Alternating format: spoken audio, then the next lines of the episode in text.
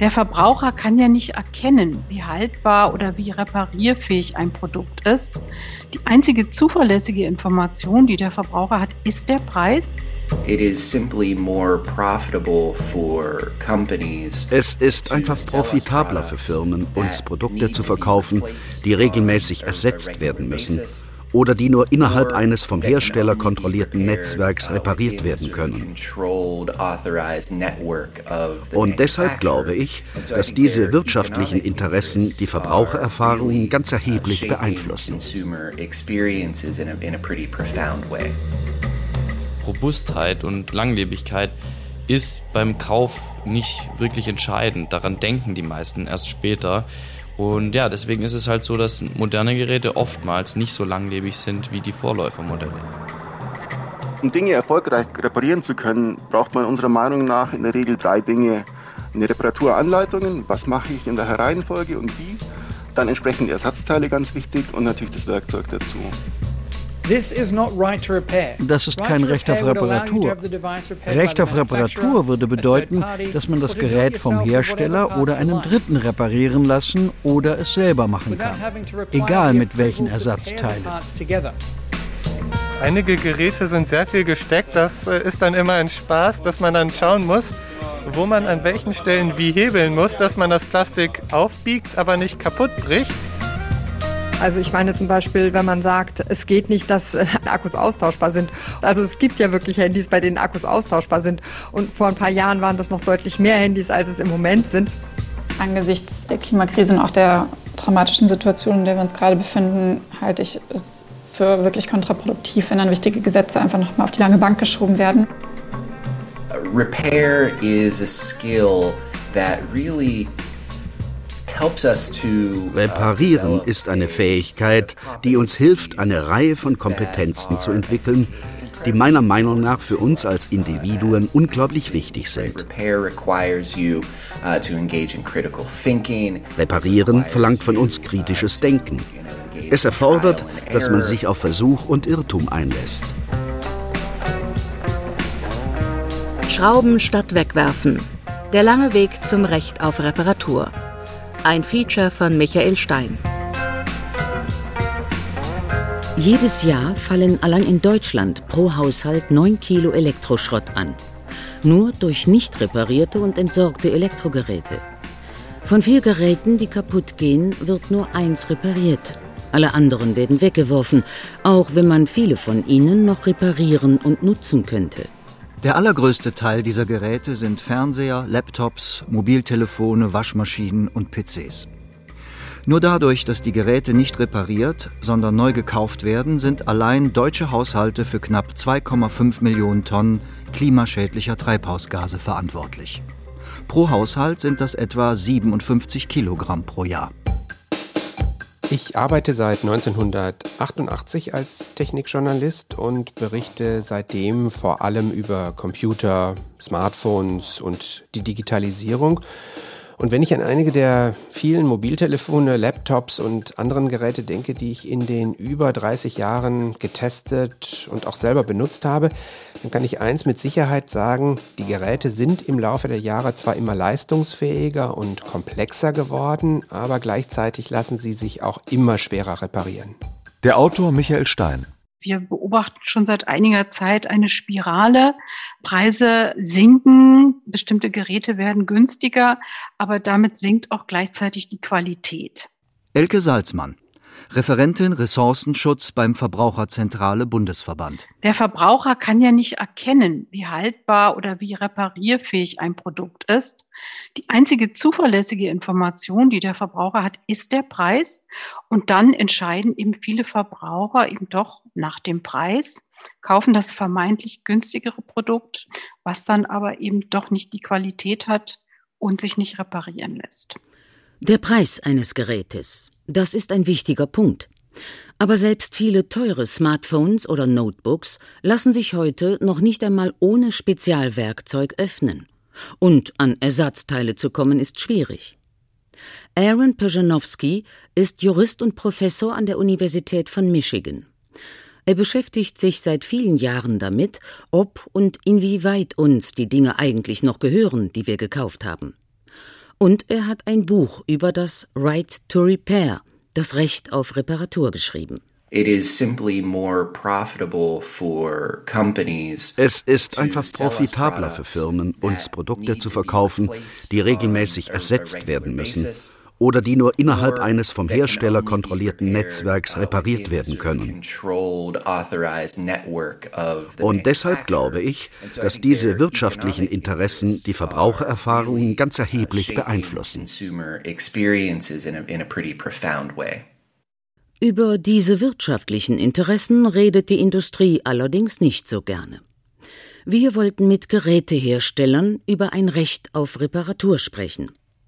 Die meisten haben abgesagt oder überhaupt nicht geantwortet. Ein Hersteller war dann aber doch bereit, und wir konnten ihn fragen, warum sind moderne Geräte so schwer zu reparieren? Man kann das technisch vielleicht am allerbesten erklären. Andreas Beck, Vice President Service bei Samsung. Wenn wir uns ein Smartphone anschauen, wir gehen mal zehn Jahre zurück, da ist es sicher so gewesen, Schraubenzieher, Schraubendreher, äh, normale Sachen, Sie können das irgendwie reparieren. Wenn ich dann aber in die Ausfallraten gehe, also wenn ich mir anschaue, der Prozentsatz an Geräten, der damals ausgefallen ist und der Prozentsatz an Geräten, die heute ausfallen, nachdem wir die Bauform geändert haben, das ist ein eklatanter Unterschied. Mit anderen Worten, die Hersteller machen ihre Geräte deshalb so schwer reparierbar, damit sie nicht so oft repariert werden müssen? Das wäre dann aber wohl vor allem für die Verkäufer und Hersteller hilfreich. Denn schließlich sind sie es, die in den ersten maximal zwei Jahren bei einem Defekt die Kosten tragen. Zwei Jahre beträgt die Frist für die gesetzliche Gewährleistung. Die Hersteller sind in dieser Zeit verpflichtet, defekte Geräte zu reparieren oder zu ersetzen. Nach zwei Jahren müssen dann aber wir Käuferinnen und Käufer die Reparaturkosten bei einem Defekt des Geräts tragen, wenn die Hersteller nicht eine längere Garantie bieten. Wäre es da nicht im Sinne aller Beteiligten, wenn die Geräte möglichst einfach zu öffnen und zu reparieren wären? Wir haben immer den Konflikt, dass wir auswerten, was wollen die Leute haben. Ja, und dass man am Ende natürlich auch ein Gerät baut, so wie es die Kunden haben wollen. Und die Nachfrage nach einem flachen Gerät mit langer Laufzeit, mit hoher Auflösung, die ist halt wesentlich höher als die Nachfrage nach einem Gerät, was dann eben einfach zu reparieren ist. Eine andere Erklärung ist aber plausibler. Dass sich Geräte immer schwerer reparieren lassen, hat vor allem wirtschaftliche Gründe sagen die Verfechter eines Rechts auf Reparatur. Denn eigentlich hat ein Hersteller nur wenig Interesse daran, dass ein Smartphone, ein Fernseher oder ein Notebook repariert werden kann. Die Kasse klingelt vor allem dann, wenn ein neues Produkt verkauft wird. Die Geräte haben jedenfalls eine immer kürzere Lebensdauer, beobachten Werkstattbetreiber wie Steffen Wangerow aus Reutlingen.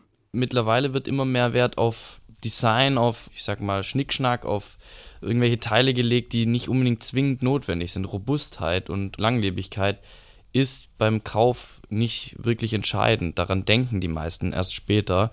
Und ja, deswegen ist es halt so, dass moderne Geräte oftmals nicht so langlebig sind wie die Vorläufermodelle.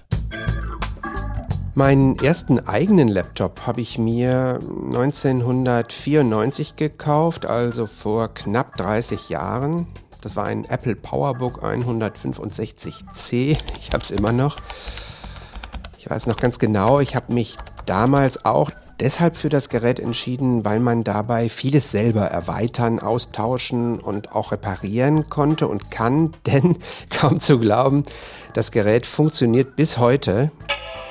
Ich muss nur ein paar Schrauben lösen und schon habe ich Zugriff auf das komplette Innenleben, also Speicher erweitern, die Festplatte gegen ein größeres Modell austauschen. Das ist alles eine Sache von ein paar Minuten und Akku wechseln, ja, einfach hier an der Seite rausziehen. Und das einzige Problem ist nur, Ersatzteile gibt es dafür kaum noch und wenn, dann höchstens bei eBay. Seit 2009 waren die Kosten, um Reparaturdienste anzubieten, in jedem Jahr höher als die Einnahmen, die sich aus den Reparaturen ergaben. Antwortete Apple im September 2019 auf eine Anfrage des Justizausschusses im US-Repräsentantenhaus. Und was macht ein Wirtschaftsunternehmen, wenn ein Bereich seines Geschäfts unrentabel ist? Es versucht, den Bereich zu optimieren. Ein klarer Trend ist festzustellen. Das Design von Fernsehern, Smartphones und Laptops, Stabmixern oder elektrischen Zahnbürsten wird von Generation zu Generation weniger reparaturfreundlich. Folge die Reparatur eines Gerätes und sei es nur der Austausch des Akkus wird immer umständlicher und teurer. Das beeinflusst auch die Entscheidung, neu kaufen oder reparieren lassen. Vor fünf Jahren ließ die EU-Kommission in einer groß angelegten repräsentativen Studie untersuchen, wie sich Verbraucherinnen und Verbraucher in den EU-Mitgliedstaaten bei Kauf und Reparatur von Geräten verhalten. Die Forscher wollten unter anderem wissen, wie sich die Menschen entscheiden, wenn ein Gerät kaputt geht. Ein Ergebnis Je teurer und umständlicher die Reparatur eines defekten Gerätes für sie ist, desto weniger Menschen entscheiden sich dafür, und sind eher bereit, das Gerät wegzuwerfen. Wenn das Smartphone oder das Notebook während der Gewährleistung kaputt geht, entscheiden sich die meisten für einen Austausch gegen ein neues Gerät, auch wenn das mit Formalitäten verbunden ist und sie länger darauf warten müssen, als wenn das defekte Gerät repariert wird. Seit meinem ersten Laptop habe ich natürlich noch viele andere tragbare Computer benutzt und ich bin dabei eigentlich immer bei Apple-Rechnern geblieben. Aufgeschraubt habe ich eigentlich jeden davon. Noch bei meinem MacBook aus dem Jahr 2010 konnte ich selber nach einigen Jahren den Akku wechseln. Das war allerdings schon deutlich schwieriger als bei meinem allerersten. Da musste ich dann schon etliche Spezialschrauben lösen und winzige Flachbandkabel mit einer Pinzette abziehen. Ganz schön frickelig, aber es war möglich. Und jetzt habe ich mir vor ein paar Wochen wieder ein neues MacBook gekauft und wollte natürlich wissen, ja, ob ich dabei später mal irgendwann selbst auch den Akku tauschen können würde. Aber ohne Spezialwerkzeug ist da nichts zu machen. Der Gehäusedeckel ist mit Klammern gesichert und der Akku besteht aus sechs einzelnen flachen Teilen, die einzeln im Gehäuse festgeklebt sind. Um die herauszulösen, müssen vorher außerdem noch Teile der Tastatur ausgebaut werden. Da drängt sich mir schon sehr der Eindruck auf, Apple will verhindern, dass ich das selber machen kann. Das Gerät ähm, ist ein Quergerät, so ein Schneider, ja. Und der springt nicht mehr an. Bernd ist heute mit einem besonders hartnäckigen Reparaturfall ins Repair Café auf dem Campus der Ruhr-Uni in Bochum gekommen. In der Mitte des langen Raumes steht ein großer Tisch mit Stühlen. Überall liegt Werkzeug bereit. Durch die großen Schaufenster können die vorbeigehenden Menschen die Reparaturarbeiten beobachten. Bernd zeigt den Handgriff eines Universalmixers und zerkleineres, in dem auch der Antriebsmotor steckt. Manchmal springt es nach dreimal an, manchmal gar nicht. Also es ist vollkommen unkalkulierbar und deshalb bin ich heute mal hier, um zu sehen, ob man diesen Schalter irgendwie reparieren kann. Schon bei einem, einem Fachgeschäft gefragt, da haben die gesagt, wenn die Reparaturphase noch da wäre, würden wir es gerne zurücknehmen, aber jetzt können wir nur Neues verkaufen. Neues kaufen wollte ich jetzt nicht. Kaputt ist eigentlich nur ein kleiner Schalter im Inneren des Geräts. Vermutlich eine Kleinigkeit. Das Problem ist aber auch hier, es gibt keine Schrauben und es ist nicht genau zu sehen, wo sich das Gerät öffnen lässt. Bernd nimmt öfter schon mal den Schraubendreher in die Hand. Er repariert. Normalerweise gerne selber und habe da auch eigentlich keine großen Probleme mit. Aber diese Sache hier ist so komplex, so nicht reparaturfähig, dass ich mich da einfach nicht dran getraut habe und jetzt hier zum Repair-Café gegangen bin und der Hoffnung, dass Sie vielleicht einen Trick wissen, wie man das auseinander nimmt. Einige Geräte sind sehr viel gesteckt. Das äh, ist dann immer ein Spaß, dass man dann schauen muss, wo man an welchen Stellen wie hebeln muss, dass man das Plastik aufbiegt, aber nicht kaputt bricht. Lukas ist Student und hilft regelmäßig im Repair Café Menschen wie Bernd dabei, ihre defekten Geräte zu reparieren. Man braucht halt Gewalt. An der Stelle, wo ich jetzt gesagt habe, ist es eh Müll, weil es halt schon kaputt ist und wir müssen es aufmachen zum Reparieren, ist man dann auch bereit, so viel Gewalt einzusetzen, dass man es dann doch irgendwie schafft, die Häkchen einfach zu zerbiegen um es aufzukriegen. Also die sehen jetzt auch nicht mal so gut aus, äh, die Häkchen. Vielleicht funktionieren sie noch, ansonsten müssen wir halt kleben. Vor mir hier auf dem Tisch liegt ein iPhone 6, also schon ein etwas älteres Modell. Es funktioniert eigentlich noch sehr gut, bis auf den Akku, der nur ein paar Stunden durchhält, bis er wieder geladen werden muss. 55 Euro würde es kosten, wenn ich das Gerät von einer zertifizierten Apple-Werkstatt reparieren lassen würde. Der neue Akku kostet etwa 20 Euro. Wenn man das Spezialwerkzeug nicht hat, gibt es für etwa 25 Euro ein komplettes Set mit dem Akku und dem nötigen Werkzeug. Für viele Geräte findet man mehr oder weniger detaillierte Reparaturanleitungen mit Fotos und sogar häufig als Video im Netz, zum Beispiel auf den Seiten von iFixit.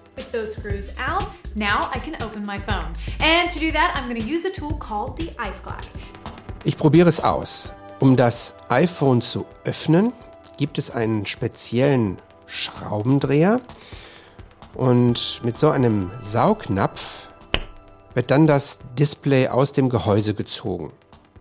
Und das geht bei diesem Gerät noch relativ einfach, weil das Display nicht mit dem Gehäuse verklebt ist. Bei neueren Smartphones muss das Gerät erwärmt werden, um den Kleber aufzulösen. Und mit Hilfe der Videos oder Fotoanleitungen lässt sich aber der Akkutausch in ungefähr einer Stunde schaffen. Aber dafür ist schon eine Portion Mut und Basteltalent nötig. Auch ich habe es mit meinem Werkzeug und mit Hilfe der Anleitungen geschafft, den Akku selber zu wechseln. Also um Dinge erfolgreich reparieren zu können, braucht man unserer Meinung nach in der Regel drei Dinge. Eine Reparaturanleitung, was mache ich in welcher Reihenfolge und wie. Dann entsprechend Ersatzteile ganz wichtig und natürlich das Werkzeug dazu.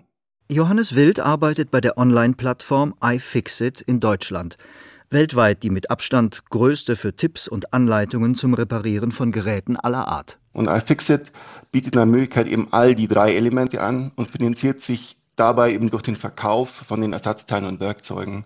Also iFixit ist ein For-Profit-Unternehmen, das sich aber gleichzeitig in Bildungsprojekte und auch in politische Fürsprache investiert, um eben Reparatur zu fördern und in der Gesellschaft auch zu manifestieren. Den Geräteherstellern sind Plattformen wie iFixit oder auch unabhängige Reparaturvideos bei YouTube ein Dorn im Auge. Genauso wie all die Reparaturinitiativen, die es mittlerweile überall auf der Welt gibt. Die Hersteller behaupten immer wieder, es sei unrentabel, wenn sich Geräte leicht reparieren lassen, die Konsumenten hätten außerdem kein Interesse daran.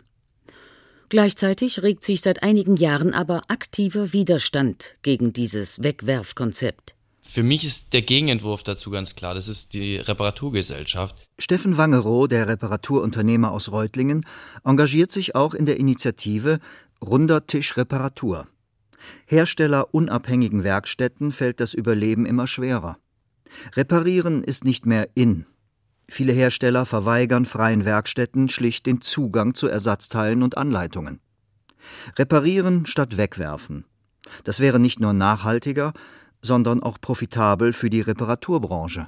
Nun sind wir leider davon noch Lichtjahre entfernt.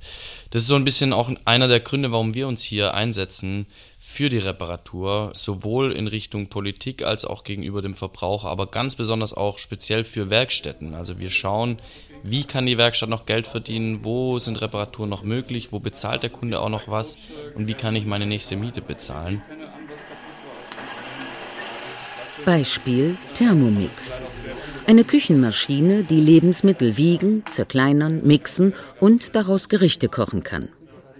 Geht an diesem Gerät innerhalb der Garantiezeit von zwei Jahren etwas kaputt, muss das Gerät in die zentrale Werkstatt des Herstellers Vorwerk. Das kann dauern. Zur Reparatur kommt noch der Hin- und Rückversand. Freie Werkstätten vor Ort sind vom Hersteller nicht zugelassen. Die Kunden müssten die Reparatur dann selbst bezahlen. Erst nach Ablauf der Garantie kommen unabhängige Werkstätten potenziell zum Zuge. Aber der Beziehungsstatus zwischen den freien Reparateuren und dem Hersteller Vorwerk ist kompliziert. Also ein Verhältnis besteht da nicht. Wir, wir werden da völlig ignoriert. Das geht so weit, dass Vorwerk, der Hersteller vom Thermomix, uns ja angeschrieben hat und gesagt hat, ihr kriegt auch keine Zubehörteile mehr, die jeder Endkunde bekommt, weil wir eben reparieren und weil das der Hersteller nicht so gerne sieht. Verstehe ich, die haben eine Zentralwerkstatt, die wollen alles selber reparieren. Und das kann auch schon mal einige Zeit dauern. Was besonders dann ärgerlich ist, wenn es sich nur um eine kleine Reparatur handelt, die eine Werkstatt vor Ort innerhalb kürzester Zeit erledigen könnte. Viele Besitzer benutzen ihre Multifunktionsmaschine täglich in ihrer Küche und hätten sie gerne so schnell wie möglich repariert. Warum aber verhält sich der Hersteller so? Naja, weil sie alles in der eigenen Hand haben möchten. Wir sind als unabhängige Reparaturbetriebe natürlich immer ein gewisses Risiko für den Hersteller. Wir verhindern Neukauf und ja, arbeiten am Hersteller dran vorbei, weil wir es müssen, nicht unbedingt, weil wir es wollen. Und das ist natürlich unattraktiv für den Hersteller. Der möchte alles in einer Hand haben, möchte seine Reparaturen bei sich haben, verkauft das immer als Qualitätsversprechen. Wir wissen, dass es Quatsch ist. Ohne Elektronik geht heute nichts mehr. Ob Kaffeemaschinen, Telefone oder Rasenmäher, fast alle Geräte haben Touch-Displays, Fehleranzeigen oder Sensoren. Diese elektronischen Elemente, also die Hardware, brauchen auch Algorithmen, die sie zum Leben erwecken, also Software. Mithilfe von Gerätesoftware lassen sich die Funktionen steuern. Oder die Software erkennt, wenn wir als Benutzerin oder Benutzer eine Taste drücken und löst die gewünschte Funktion aus. Mehr und mehr setzen Hersteller die Software in den Geräten aber auch ein, um Eingriffe von außen zu verhindern. Zum Beispiel Reparaturen, sagt der Jurist Aaron Perjanowski. You know, more and more modern devices Immer mehr moderne Geräte werden sowohl durch Software als auch durch ihre Hardware gesteuert. Wenn diese Software so gestaltet ist, dass sie unabhängige Reparaturdienstleister ausschließt oder den Besitzer des Geräts davon abhält, sie zu Hause zu reparieren, kann das ebenfalls zu erheblichen Hindernissen führen. Eine solche Software erkennt, wenn bei der Reparatur Ersatzteile eingesetzt werden. Jedes einzelne Bauteil hat eine eigene Seriennummer, die von der zentralen Gerätesoftware kontrolliert wird. Und ein Ersatzbauteil hat eine andere Seriennummer als das ursprüngliche. Wenn die Software erkennt, dass ein solches Ersatzteil eingebaut wurde, kann das im schlimmsten Fall dazu führen, dass das Gerät nicht mehr richtig funktioniert. Für nicht an Hersteller gebundene Reparateure wie Steffen Wangerow ist das ein echtes Problem. Das heißt, dass gewisse Ersatzteile nicht mehr austauschbar sind, ohne dass ich der Elektronik einprogrammiere, dass es so in Ordnung geht. Sprich, es werden Bauteile überwacht von der Software oder von der Elektronik und da ist dann ein Austausch ohne Herstellersoftware nicht mehr möglich. Wir kriegen diese Software nicht. Bedeutet, selbst eine einfache Reparatur wird dann unmöglich sein. Wer bei Herstellern nachfragt, warum sie das tun, hört vor allem ein Argument. Solche Software diene dem Schutz. Dem Schutz vor Produktfälschungen und angeblich auch dem Schutz der Menschen, die die Geräte benutzen. Der Australier Hugh Jeffreys ist bekannt für seine Reparaturvideos im Internet. Darin zeigt er immer wieder, dass es den Herstellern hier gerade nicht um Verbraucherschutz geht. Apple verwendet eine Software, um unabhängige Reparateure davon abzuhalten, ihre Geräte zu reparieren, indem sie künstliche Fehler erzeugt, Funktionen deaktiviert und Warnmeldungen anzeigt. Bei neueren Apple-Smartphones zum Beispiel weiß die interne Software immer ganz genau, aus welchen einzelnen Bauteilen das Gerät besteht. Wenn ein zersplittertes Display oder eine defekte Kamera ausgetauscht wird, müssen diese Teile nämlich immer mit dem Gerät gekoppelt werden. Die dafür nötige Software hat aber nur der Hersteller und stellt sie auch nur lizenzierten Werkstätten zur Verfügung. Erfolgt die Koppelung nicht, produziert das Smartphone Fehlermeldungen und einige Funktionen werden deaktiviert. Das alles passiert selbst dann, wenn man zwei identische iPhones nebeneinander legt und zum Beispiel das Kameramodul des einen Gerätes in das andere einbaut und umgekehrt. Beide Geräte werfen danach Fehlermeldungen aus und zum Beispiel das Entsperren per Gesichtserkennung wird abgeschaltet. Damit ist klar, geschützt wird durch solche Praktiken eigentlich nur der Hersteller selbst. Davor, dass er die Kontrolle über die Geräte verliert, die er ja für viel Geld an uns verkauft hat.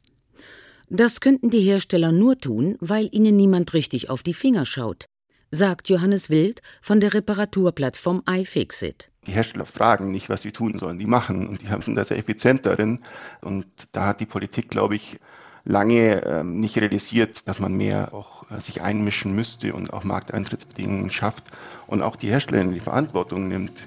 Also einzelne Dinge sind passiert, aber letztlich ist es, gerade wenn es um Reparierbarkeit geht, auch wenn es um Haltbarkeit geht, waren die Anforderungen einfach, gab es keine äh, oder fast keine.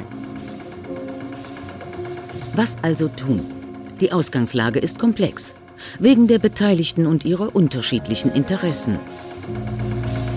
Konsumenten? Knapp 80 Prozent der Verbraucherinnen und Verbraucher in der EU würden ihre Geräte eher reparieren als neu kaufen. Das ergab eine Umfrage der EU-Kommission.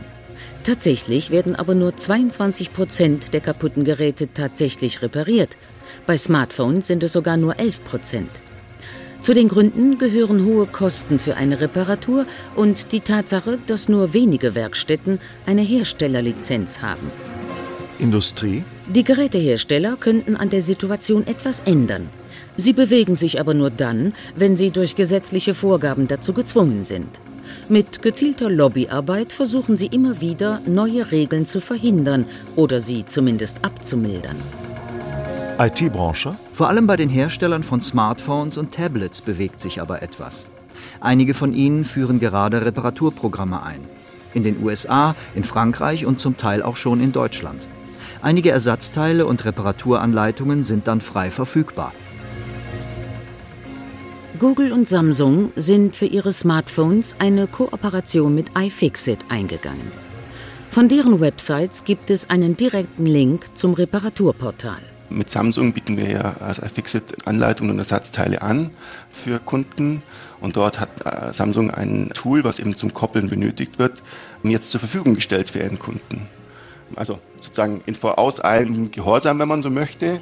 Auch Apple hat ein Reparaturprogramm gestartet, zunächst in den USA, und bietet darüber für neuere Modelle auch Ersatzteile an. Aber nicht einfach so. Schon bei der Bestellung verlangt Apple die Seriennummer des kaputten Gerätes. Nach erfolgter Reparatur ist ein Telefonat oder Chat mit dem Support-Team des Herstellers notwendig. Eine Mitarbeiterin oder ein Mitarbeiter baut eine Online-Verbindung mit dem reparierten Gerät auf und schaltet die Ersatzteile frei. Apple empfiehlt außerdem bestimmte Werkzeuge und Geräte, die man für die Reparatur braucht. Die Kunden bekommen sie, leihweise und gegen eine Gebühr zugeschickt, in mehreren Koffern mit einem Gesamtgewicht von über 35 Kilo. Zum Profi-Werkzeugset gehören spezielle Schraubendreher und Hebelwerkzeuge, eine Schale zum Einlegen des Smartphones, ein Gerät zum Erhitzen und Abheben des Displays, eine Displaypresse mit Timer und ein Gerät zum gleichmäßigen Andrücken des geklebten Displays. Ein ganz schöner Aufwand. Die Ersatzteile für ein defektes iPhone zu bestellen und es selbst zu reparieren, ist außerdem mindestens genauso teuer wie die Reparatur bei Apple. Das haben Nutzer wie der Australier Hugh Jeffries ausgerechnet. Sein Urteil das ist kein Recht auf Reparatur. Recht auf Reparatur würde bedeuten, dass man das Gerät vom Hersteller oder einem Dritten reparieren lassen oder es selber machen kann, egal mit welchen Ersatzteilen. Es gilt auch weiterhin, man kann diese Smartphones nicht reparieren, ohne sie an Apple zu schicken oder ihr Reparaturprogramm zu verwenden. Und Apple registriert die Seriennummer, sodass man das Ersatzteil nur in dem Gerät nutzen kann, für das es bestellt wurde. Was das Ganze sinnlos für Reparaturshops macht, selbst wenn die bereit wären, den Preis zu bezahlen. Gerne hätten wir über dieses Thema auch mit Apple selbst gesprochen. Trotz mehrerer Nachfragen war das Unternehmen aber zu einem Interview nicht bereit. Wenn sich Kunden darüber beklagen, dass man nicht einmal den Akku selber wechseln kann, ist das Argument der Hersteller oft, geht nicht anders. Geht schon, meint Christiane Rohleder, Staatssekretärin im Bundesministerium für Verbraucherschutz. Wenn man dann äh, andere Hersteller hat, die zeigen, dass es eben geht, dann ist klar, es geht. Also ich meine zum Beispiel, wenn man sagt, es geht nicht, dass äh, Akkus austauschbar sind. Also es gibt ja wirklich Handys, bei denen Akkus austauschbar sind. Und vor ein paar Jahren waren das noch deutlich mehr Handys, als es im Moment sind. Was die Staatssekretärin meint, ist zum Beispiel das Shift Phone. Seit gut drei Jahren habe ich auch ein Smartphone mit verklebtem Gehäuse, ein iPhone 11. Bald muss ich den Akku austauschen. Ich habe schon eine entsprechende Meldung angezeigt bekommen. Das Gerät muss ich dann zu Apple bringen oder schicken. Es gibt aber auch Geräte, wo das ganz anders ist. Ganz aktuell habe ich hier ein Testgerät von der deutschen Firma Shiftphone, das Modell 6MQ. Und wenn ich die beiden Geräte, also das iPhone 11 und das Shiftphone nebeneinander lege, dann sind die ungefähr gleich dünn. Das Shift-Phone ist sogar ein bisschen größer. Und direkt beim Auspacken des Gerätes konnte ich schon sehen, dass der Hersteller ganz anders tickt. Im Karton liegt nämlich ein kleiner Schraubendreher direkt mit dabei. Ich mache das Gerät mal auf. Man kann hier einfach mit dem Fingernagel unter die Rückseite kommen. Da sind so kleine Clips, die halten die Rückseite am Gehäuse und schon ist es offen, ganz ohne Werkzeug. Und da liegt auch direkt der Akku. Den kann ich jetzt einfach rausnehmen. Da gehe ich ein bisschen mit dem Schraubendreher drunter und schon habe ich den Akku in der Hand. Ein neuer kostet 12 Euro plus Versand und da könnte ich jetzt einfach einen zweiten Akku kaufen, mitnehmen und unterwegs dann einfach statt aufladen mal schnell den Akku wechseln. Den kleinen Schraubendreher hier braucht man übrigens, wenn man das Gerät mal richtig öffnen will. Und dann sind hier 14 kleine Schräubchen, übrigens durchnummeriert. Und dann kann man es selber reparieren. Und genauso schnell wie vorher auf, kann ich jetzt hier hinten die Akkuabdeckung auch wieder zumachen. Und wie weit ist die Politik? Regeln für nachhaltigere Produkte und ein Recht auf Reparatur sind schon länger in der Diskussion. Seit 2020 arbeitet die EU-Kommission daran, entsprechende Forderungen des EU-Parlaments umzusetzen. Anna Cavazzini, Europaabgeordnete der Grünen.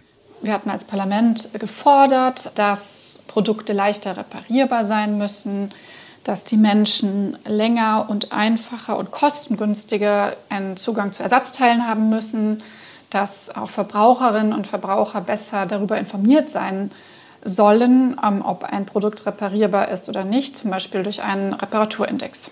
Aber es dauert. Das liegt auch an den unterschiedlichen Interessen. Verbraucherinnen und Verbrauchern, Werkstätten und nicht zuletzt den Herstellern. Gesetzlich zu regeln, wie leicht reparierbare Geräte genau aussehen müssen oder was lange Lebensdauer genau bedeutet, ist ziemlich kompliziert. Christiane Rohleder, grüne Staatssekretärin im Bundesverbraucherschutzministerium. Wir sind gerade dabei, ein solches Recht zu kreieren. Und dabei geht es nicht um ein Recht sozusagen, was man dann in drei Sätzen in irgendein Gesetz reinschreiben kann, sondern es geht wirklich um eine Vielzahl an Maßnahmen, zum Teil auf europäischer Ebene, zum Teil auf nationaler Ebene, mit denen wir erreichen wollen, dass Dinge insgesamt langlebiger schon produziert werden, dass sie länger genutzt werden können, dass sie reparierbar sind und am Ende auch wieder im Kreislauf verwertet werden können. Also es geht um einen, einen sehr umfassenden Ansatz und der besteht aus vielen Einzelelementen.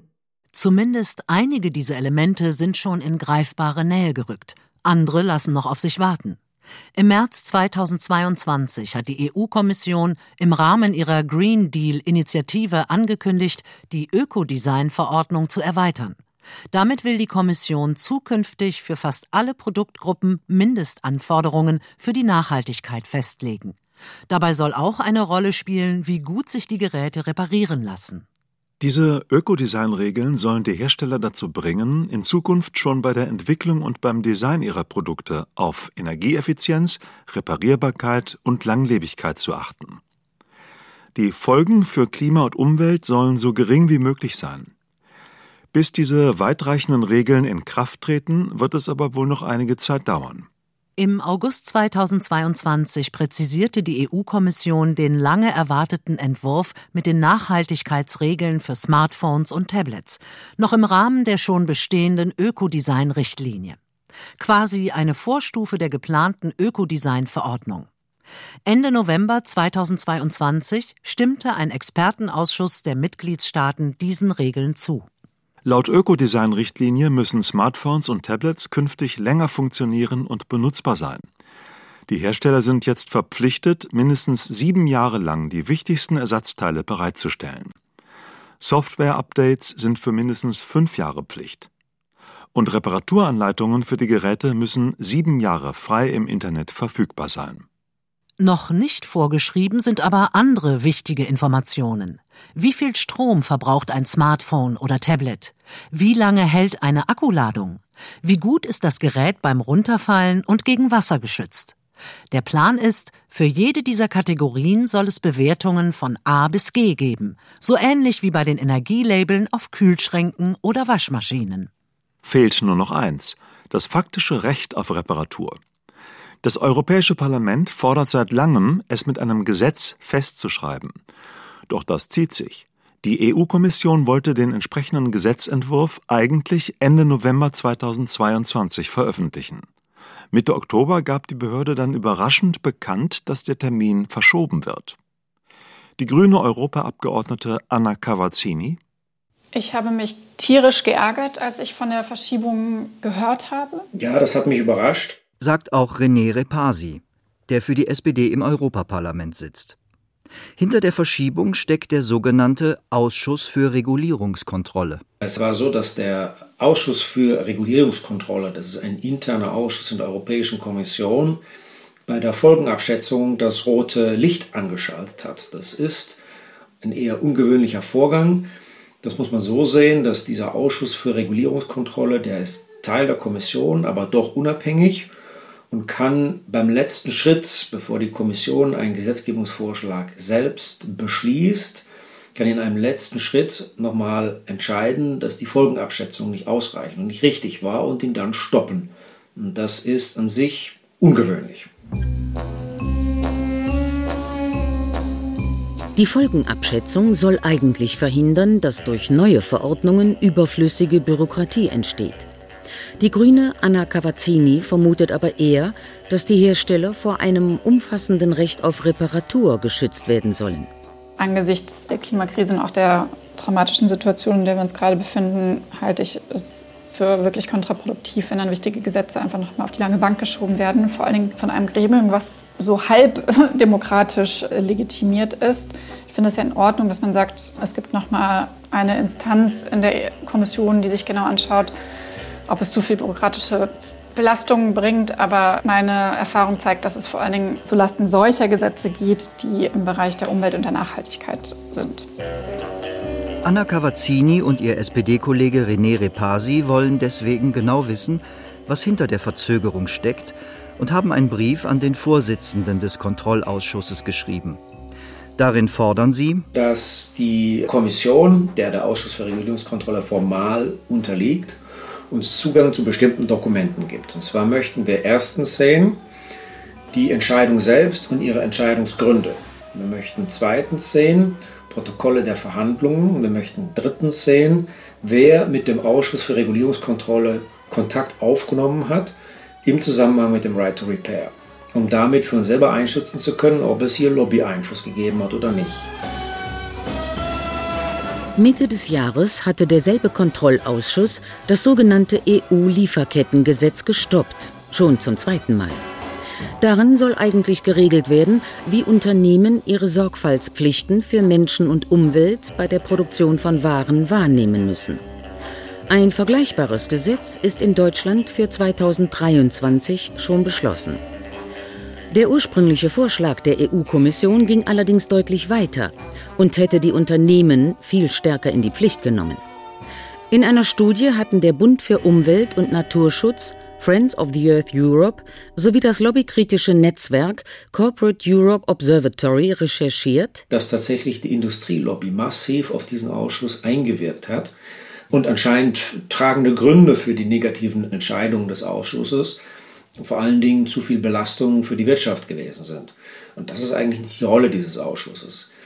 Allerdings, wenn man das zum Hintergrund nimmt, könnte es auch sein, dass die Kommission mit einem Vorschlag gekommen ist, der, naja, zu viel Lasten, Reparaturlasten auf Unternehmen äh, bewälzen würde. Na, aber das ist ein bisschen natürlich der Punkt von dem Right to Repair. Bis der Vorschlag der EU-Kommission für ein Recht auf Reparatur auf dem Tisch liegt, kann es noch Monate dauern. Und dann beginnt der Gesetzgebungsprozess erst richtig. Verbraucherschützern dauert das alles viel zu lange. Immerhin, mit den Regeln rund ums Ökodesign ist schon mal ein wesentlicher Schritt getan. Ökologische Vorgaben für Elektrogeräte lassen sich am besten auf europäischer Ebene regeln. Auf dem europäischen Binnenmarkt müssen die Produktregeln in allen Ländern gleich sein. Aber die EU-Mitgliedstaaten könnten einiges tun, um jeweils in ihrem Land für bessere Reparaturbedingungen zu sorgen, meint Elke Salzmann. Wir haben das ja auch beobachtet, andere Länder gehen ja auch voran. Frankreich hat im letzten Jahr 2021 den Reparaturindex für einige Produkte eingeführt. Das ist eine Skala, anhand der Verbraucher dann ablesen können, wie reparierfähig ein Produkt ist. Ein Modell auch für Deutschland? Im Bundesverbraucherschutzministerium ist der französische Reparaturindex gut angekommen. Staatssekretärin Christiane Rohleder. Das ist was, was wir auf jeden Fall bei uns auch haben wollen. Wir möchten das am liebsten europaweit auch auf der europäischen Ebene, aber äh, und darüber wird auch im Moment im Rahmen dieser Regelungen zum Ökodesign wird da auch gerade drüber gesprochen. Aber wenn wir feststellen, dass das jetzt nicht zeitnah auf der europäischen Ebene kommt, dann wollen wir das auch auf nationaler Ebene bereits einführen, so wie Frankreich das auch gemacht hat. Der französische Reparaturindex gilt zunächst für Smartphones, Laptops, Rasenmäher und Waschmaschinen. Weitere Gerätetypen sollen demnächst dazukommen. Jedes Gerät wird ausführlich bewertet. Veröffentlicht der Gerätehersteller Schaltpläne, sogar Reparaturanleitungen? Wie gut lässt sich das Gerät auseinandernehmen? Gibt es Ersatzteile? Und wie teuer sind sie im Verhältnis zum Kaufpreis des Gerätes? Gibt es, etwa bei Smartphones, Informationen über Updates für das Betriebssystem? So ein Gerätesteckbrief wie in Frankreich ist schon ein Fortschritt, aber auch nicht perfekt. Kostet ein Ersatzdisplay mehr als 10 Prozent des Kaufpreises, gibt es weniger Punkte. Das kann Hersteller von günstigen Smartphones benachteiligen. Beispiel: Das Gerät kostet 200 Euro. Ein neues Display ist aber nicht unter 20 Euro zu haben. Das würde automatisch zu einer schlechteren Bewertung führen. Aber solche Pioniertaten sind nötig, wenn sich endlich etwas bewegen soll, findet Elke Salzmann. Und es ist einfach schade, dass Deutschland sich in den letzten Jahren da immer äh, hinter der EU versteckt. Und das ist ja schon fast wie so eine Ausrede, dass man erstmal irgendwie warten möchte, was die EU macht und man da keine Alleingänge machen möchte. Auch Österreich geht voran, zum Beispiel mit dem Reparaturbonus. Das ist sozusagen ein fiskalisches Instrument. Da wird die Reparatur von bestimmten Produkten äh, bezuschusst durch äh, Steuermittel. Und Österreich stellt da für fünf Jahre 130 Millionen Euro zur Verfügung. Zumindest in Thüringen gibt es einen solchen Reparaturbonus zurzeit auch. Er wurde 2022 noch einmal erneuert. Dort kann sich jeder Haushalt die Hälfte der Reparaturkosten für ein Elektrogerät erstatten lassen. Maximal 100 Euro pro Haushalt und Jahr sind möglich. Rechtlich steckt das Recht auf Reparatur immer noch in den Anfängen. Aber es gibt schon Hersteller, die sogar deutlich darüber hinausgehen. Als ich zum ersten Mal von der kleinen kalifornischen Firma Framework gehört habe, da war ich sofort ziemlich angefixt, denn diese Firma baut doch tatsächlich wieder Laptops oder Notebooks, bei denen man selber Teile reparieren und austauschen kann. Und so ein Laptop steht jetzt hier vor mir. Ich habe ihn mir bei der Firma zum Testen ausgeliehen.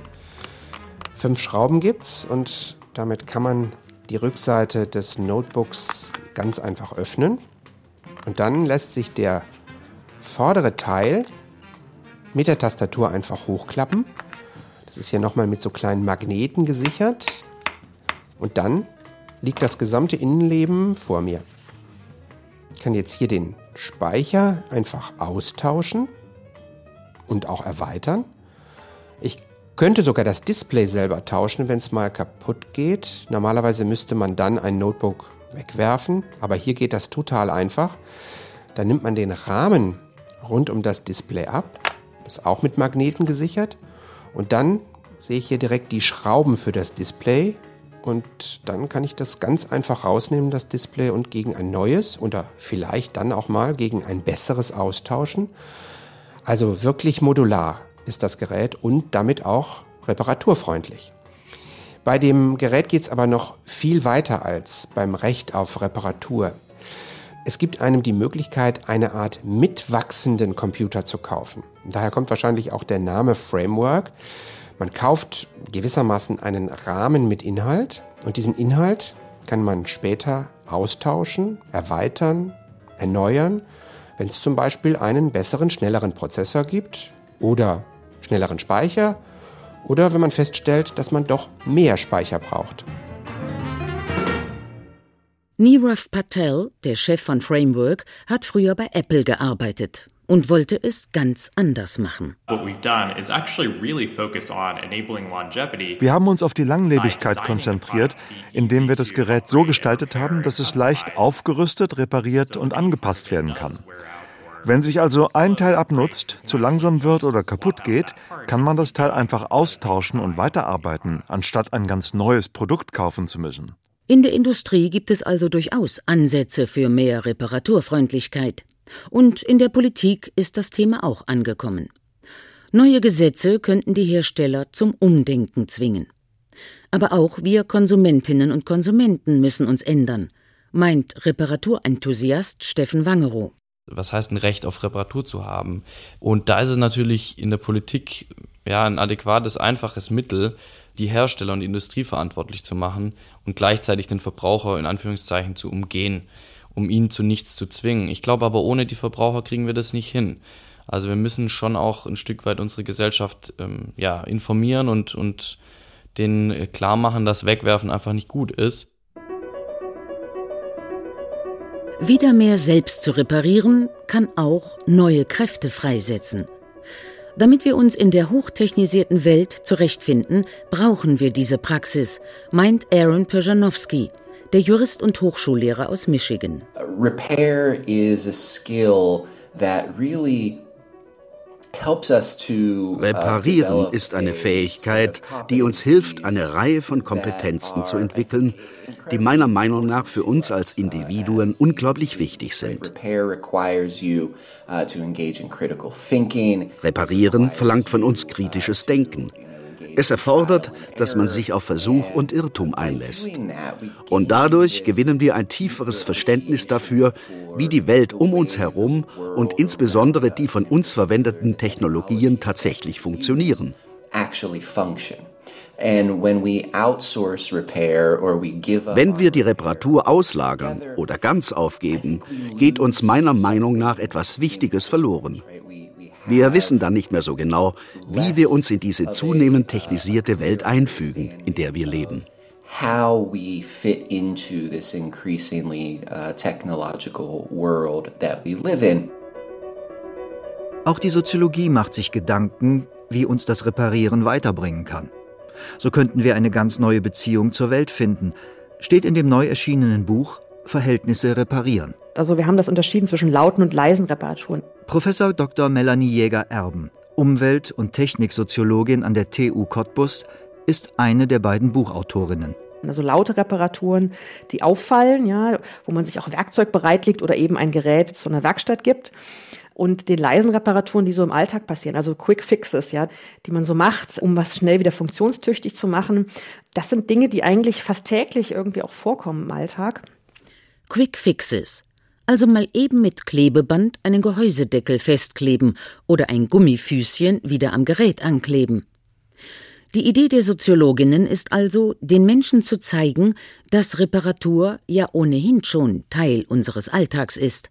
Im Sinne von Ihr könnt es ja eigentlich schon. Ihr müsst es vielleicht noch ein bisschen stärker in euren Alltag bringen und ein bisschen lauter machen, ja? Also die leisen Reparaturen laut werden lassen.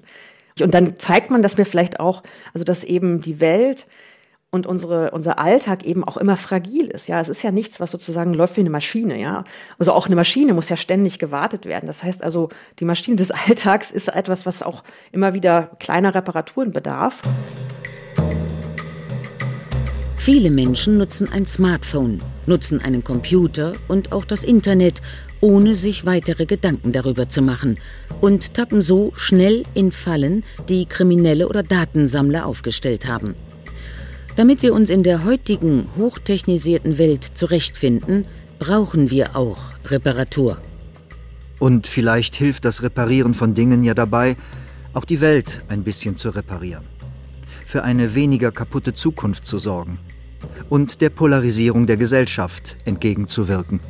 Und da geht es eben auch darum, Beziehungen eigentlich zu reparieren. Das ist genauso wie wenn man ein Ding repariert, sage ich mal. Man muss sich einlassen auf etwas und man muss sozusagen auch ja, sich kümmern darum, dass diese Beziehung wiederhergestellt wird. Ja, und nicht einfach seinen Standpunkt behaupten oder Macht oder Kontrolle auszuüben. Also man kann das wirklich sehr weit spinnen. Und es ist natürlich ein bisschen utopistisch, ja, und auch ein bisschen romantisch. Aber ich glaube, ohne eine romantische Idee ähm, der Zukunft fängt man auch nicht an zu handeln.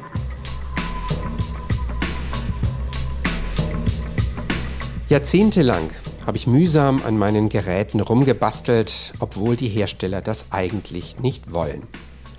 Bei der Recherche für dieses Feature ist mir nochmal sehr klar geworden, so kann es nicht weitergehen. Schon aus ökologischen Gründen können wir es uns nicht mehr erlauben, Geräte wegzuwerfen, nur weil ein kleines Bauteil nicht mehr funktioniert. Wir brauchen ein klar festgeschriebenes Recht auf Reparatur.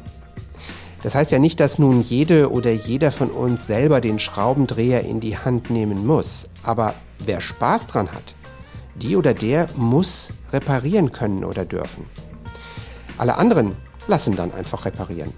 Die Hersteller dürfen nicht mehr darüber bestimmen können, wer mein Smartphone, meine Küchenmaschine oder meinen Laptop reparieren darf und wer nicht.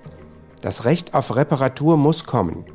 Und ich bin sicher, dass es kommt wenn die Politik nicht wieder vor der mächtigen Wirtschaftslobby einknickt.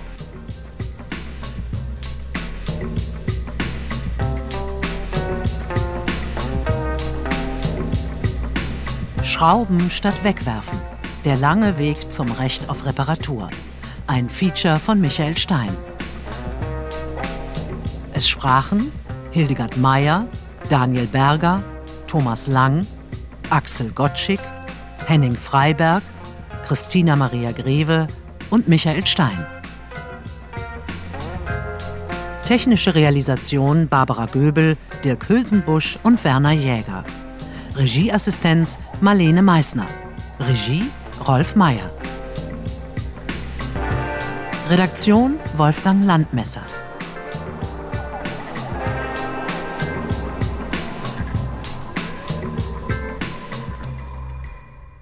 Eine Produktion des Westdeutschen Rundfunks 2022.